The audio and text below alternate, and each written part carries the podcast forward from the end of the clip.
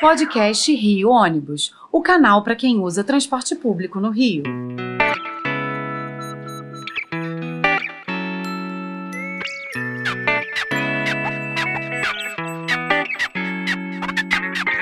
Saudações ouvintes, passageiros dos ônibus da cidade e população carioca.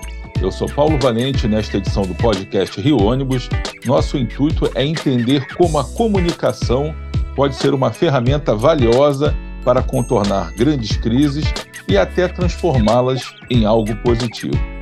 Em outubro, vivenciamos o maior ataque criminoso da história ao setor, quando 35 ônibus foram incendiados.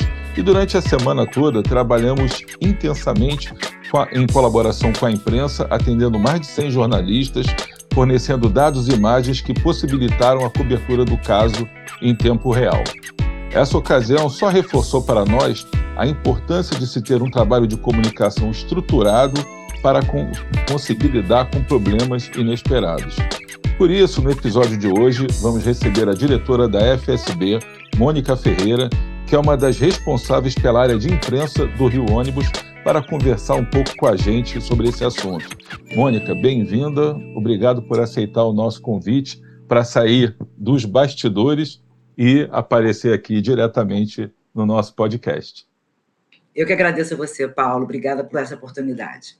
Então tá, para a gente dar início aqui à nossa conversa, queria que você contasse para os nossos ouvintes um pouco do que é um trabalho de assessoria de comunicação e como que a, o que é a FSB, falar um pouco da FSB também, e do trabalho que ela realiza junto ao Rio Ônibus e outras entidades do setor que vocês também prestam é, assessoria, e que você comentasse na tua visão quais os maiores desafios que a comunicação do nosso setor enfrenta atualmente. Obrigada, Paulo. Vamos lá, deixa eu tentar dividir em duas partes. É, primeiro, o papel da assessoria de imprensa é fazer uma ponte com o cliente. Então, no caso da gente, fazer uma ponte dos jornalistas, das redações, com o setor de transporte. É, hoje em dia, a gente tem menos setoristas nos veículos, então é mais difícil encontrar jornalistas que sejam especializados e acompanhem o dia a dia de um determinado setor.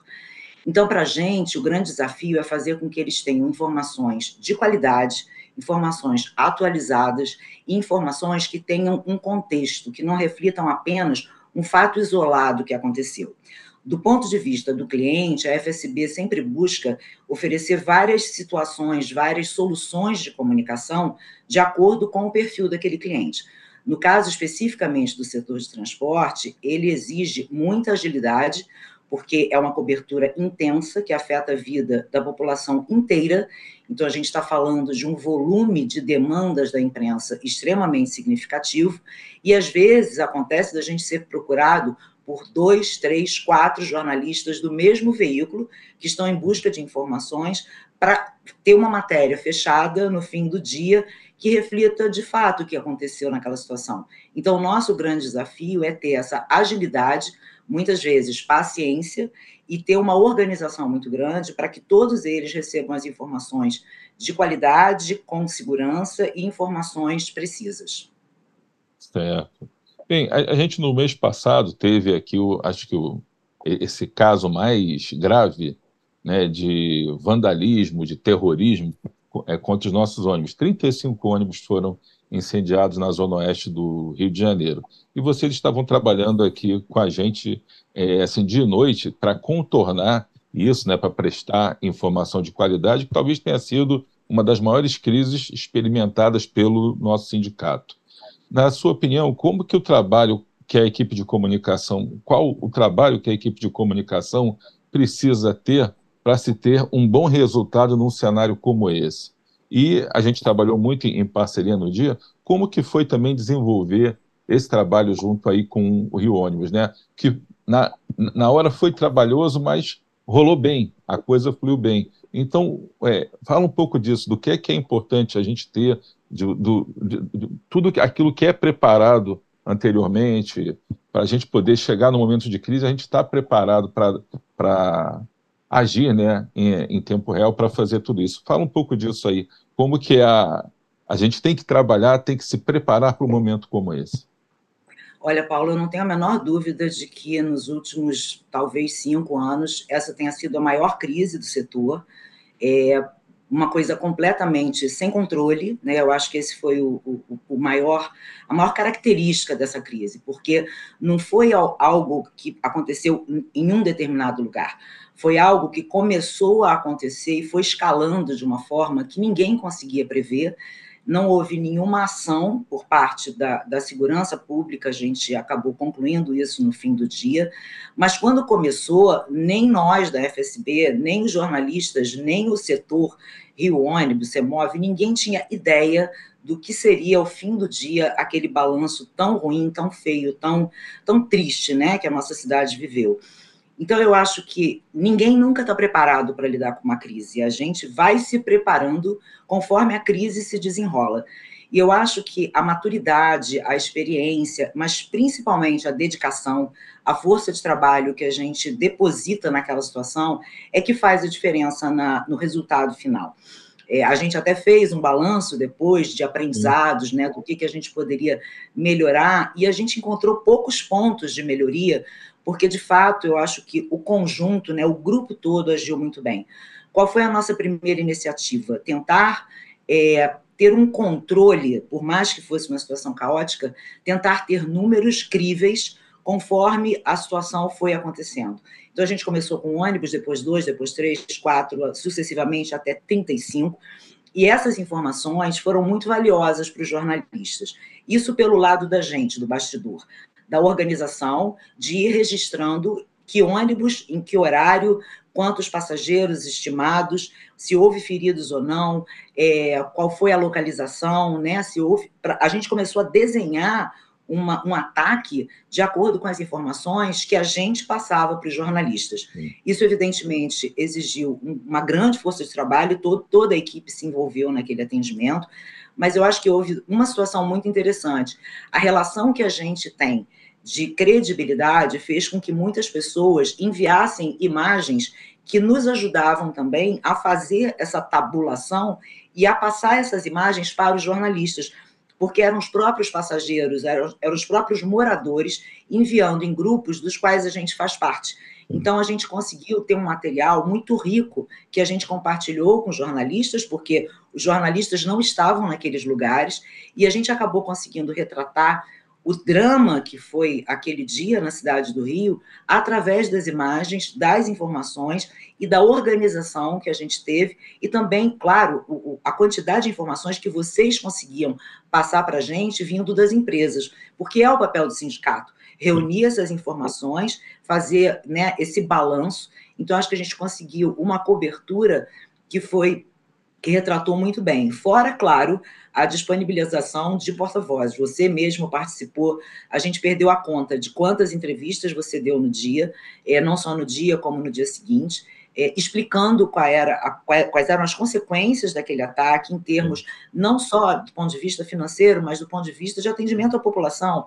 Quando você incendeia 35 ônibus, são 35 ônibus a menos no dia seguinte, circulando para as pessoas que precisam deles. Exatamente. Então, acho que a gente teve um trabalho conjunto que, que, no balanço final, foi um dia muito triste, mas com uma cobertura que retratou de uma forma democrática para todos os veículos o que tinha acontecido na cidade.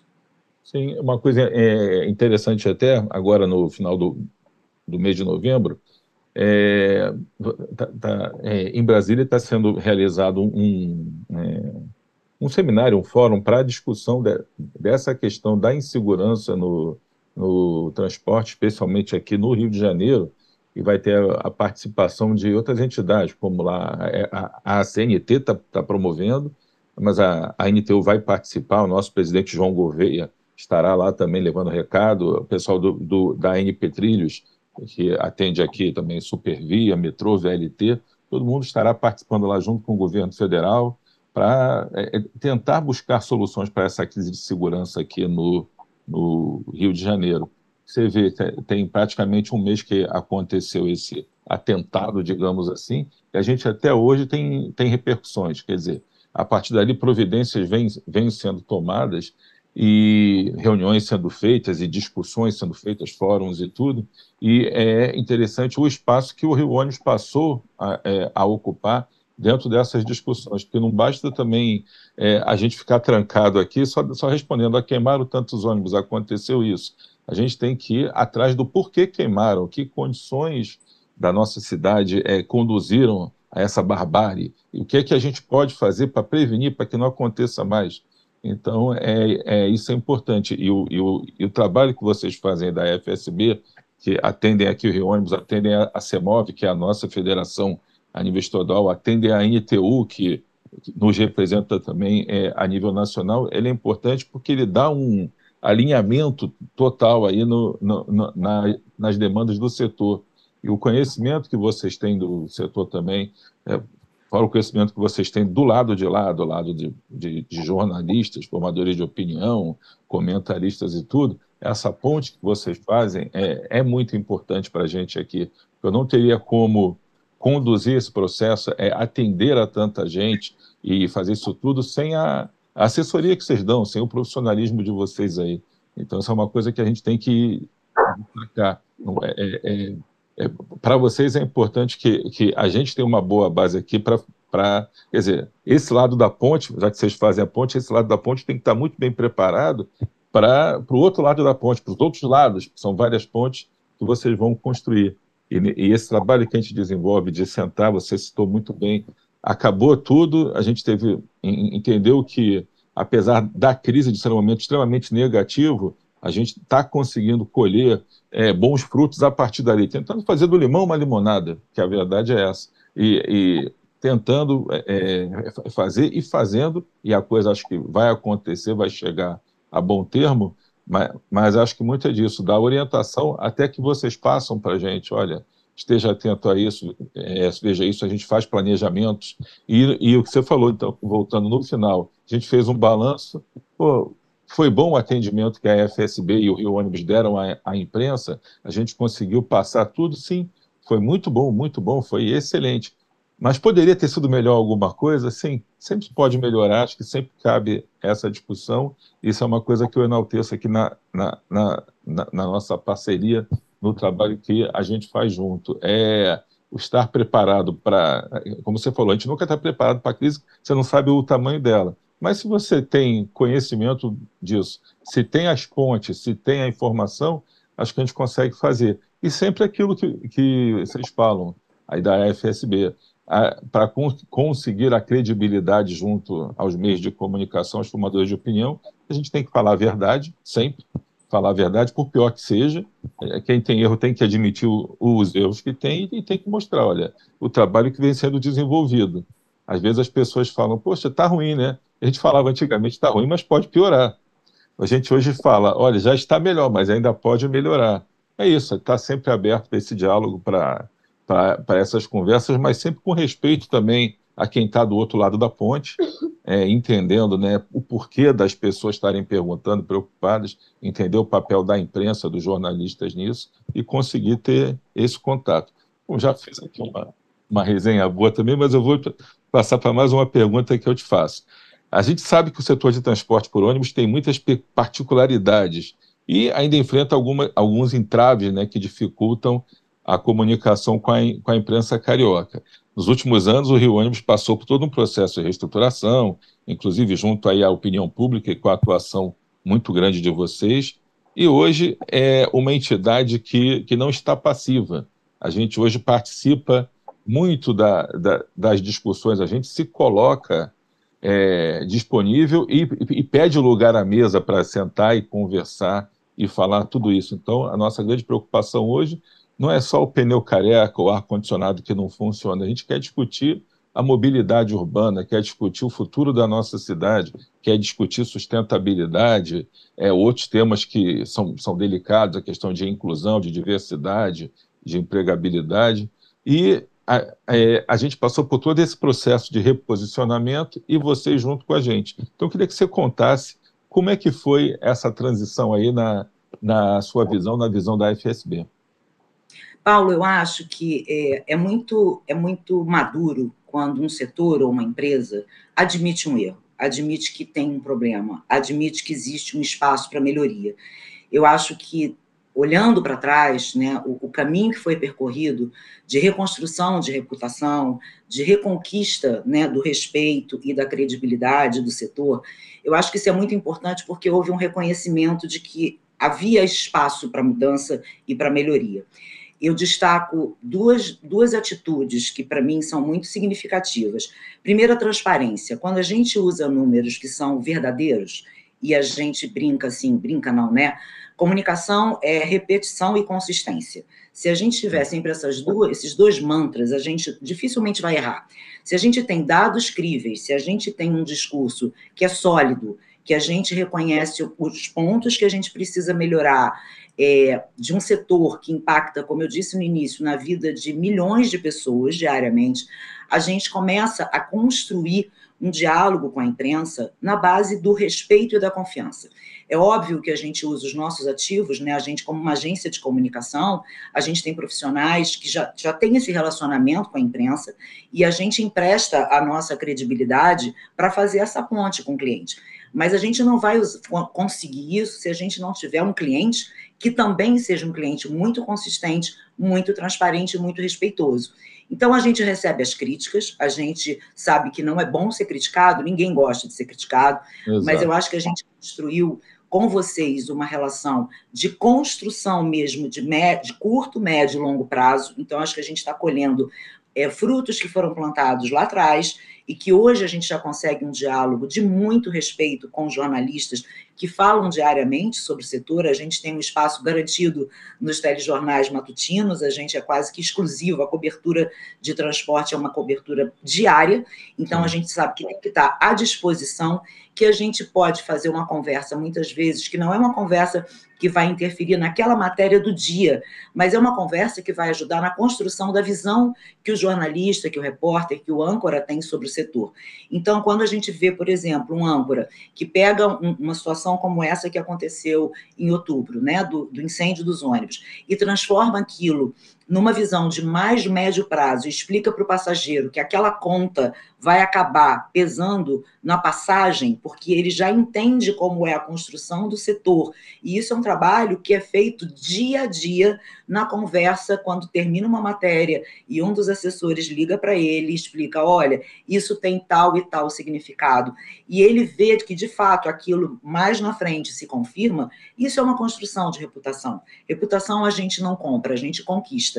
Então, quando a gente tem informações, quando a gente tem uma parceria de transparência e principalmente de muita agilidade, como vocês dão para a gente, porque não adianta um cliente que a gente pede uma informação e ele vai apresentar esse número daqui a uma semana. Vocês, em Rio Ônibus, entendem a urgência do jornalista e também têm uma disponibilidade tão grande quanto a gente. Por isso essa parceria funciona tão bem. Você entende que é difícil apurar com todas as empresas aquela informação no prazo que muitas vezes não é o prazo que a empresa está preparada para fornecer, mas a gente precisa ser rápido para atender o jornalista. Então, acho que assim, essa ponte que você faz, que Rio Ônibus faz com todas as empresas, entendendo a nossa demanda, né? Como a gente fala, esse jargão que a gente usa em jornalismo, atender o jornalista de uma forma rápida e precisa, isso é uma construção de reputação de curto, médio e longo prazo, e eu acho que a gente está colhendo exatamente o que a gente começou a plantar quando houve essa mudança no setor. Certo. Então, é, é, aproveitando que a gente está falando aqui de reposicionamento de imagem, de credibilidade, e como a gente vem chegando aqui ao, é, ao final do programa, só para os nossos ouvintes, então, entenderem, né? Porque muita gente me pergunta também como é que funciona uma assessoria de imprensa? Porque a gente hoje tem muitos jornalistas, vou te falar, entre aspas, aí, que é o pessoal do celular na mão. Então, hoje, é, é, é a gente volta e meia está recebendo imagens, é, o, é, é, como foi o caso agora do, dos ônibus queimados, como recentemente também houve o caso de um, de um vidro quebrado por uma passageira, porque o filho estava passando mal com calor é, dentro do ônibus. Então, acho que muitas vezes a, a imprensa é pautada por esse pessoal que filma e joga o vídeo na, na internet. E quando bate lá no, no, na, no, no órgão de comunicação, no jornal, na rádio, na TV, o que seja, também bate aqui para a gente, através desses grupos todos. Eu devo participar aqui, sei lá, de 100 grupos de internet. Imagina Então, é o tempo todo, se deixar o negócio apitando, é, é, é o tempo todo, pipi, pipi, pipi. Eu estou gravando com você aqui, tem 20 minutos. Quando eu pegar, já entraram mais de 300 mensagens aqui. A gente tem que saber que selecionar aqui informação de onde vem, de, de onde vai. Mas, assim, para esse pessoal que está aprendendo a fazer um jornalismo, digamos assim, sem diploma de jornalista, sem nada, que muitas vezes pega uma imagem, joga uma informação de qualquer jeito, sem apurar. Tivemos há, há pouco tempo também o ônibus colidiu dentro do túnel, colocaram é o ar condicionado de ônibus explode.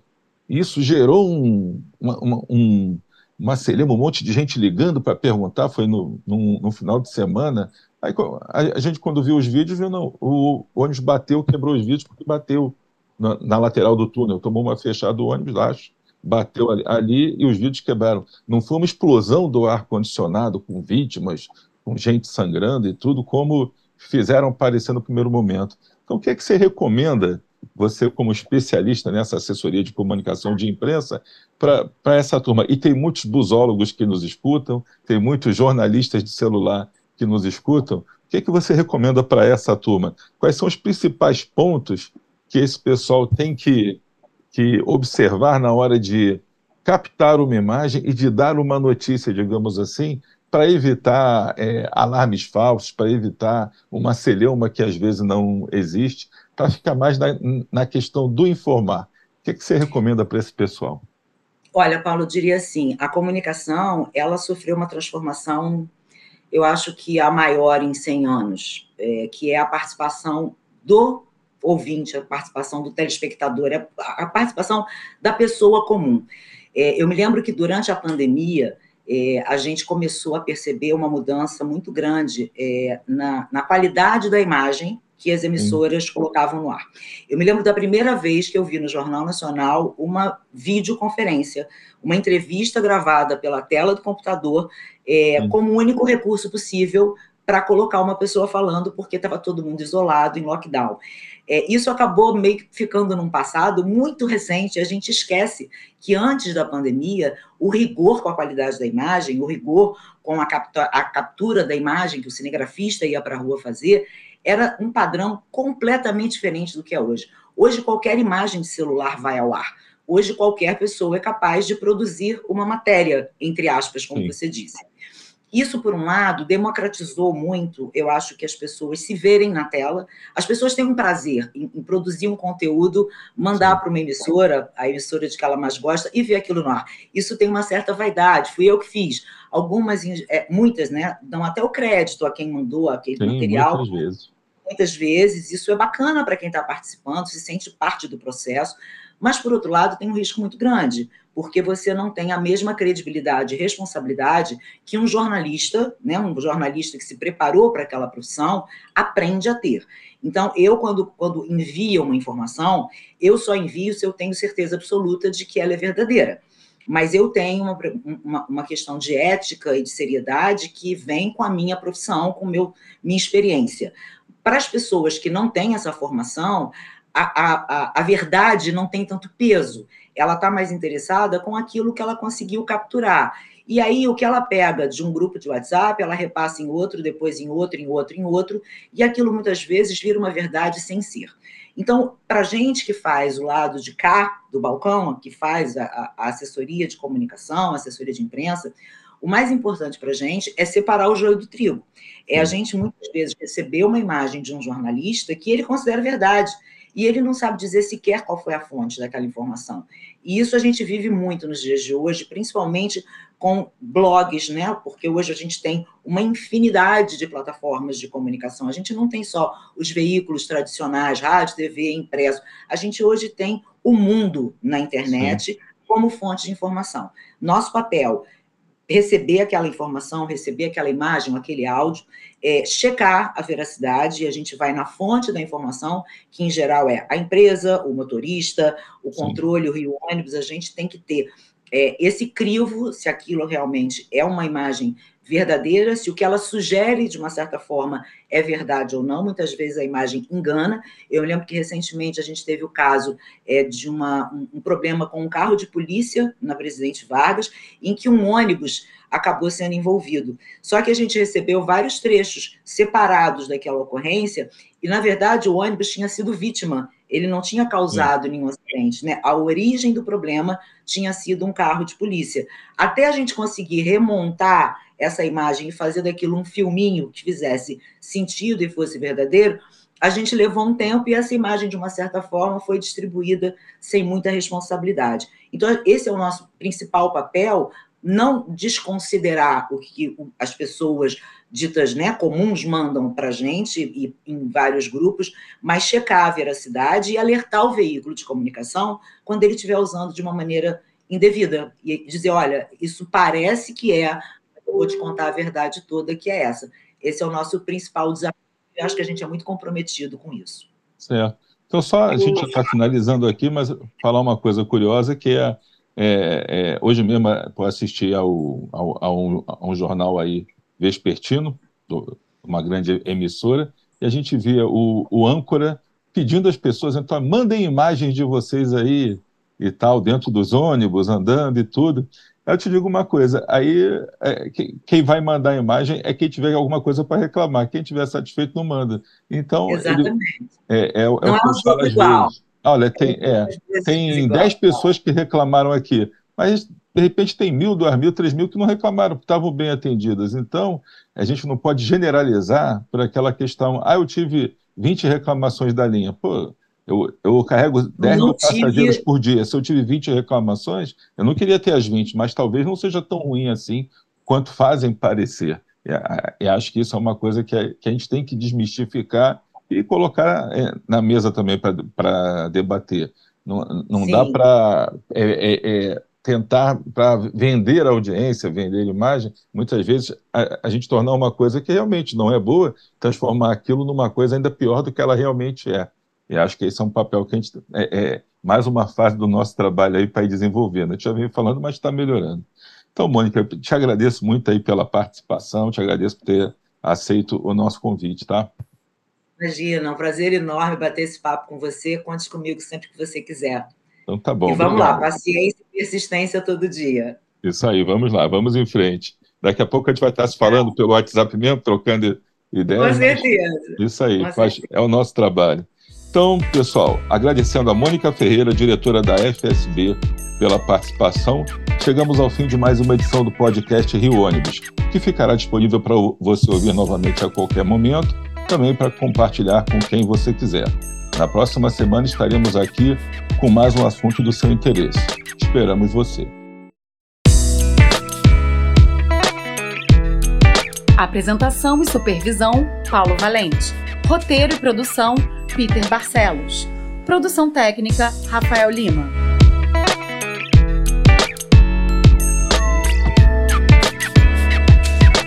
Rio Ônibus. Seu dia passa por aqui.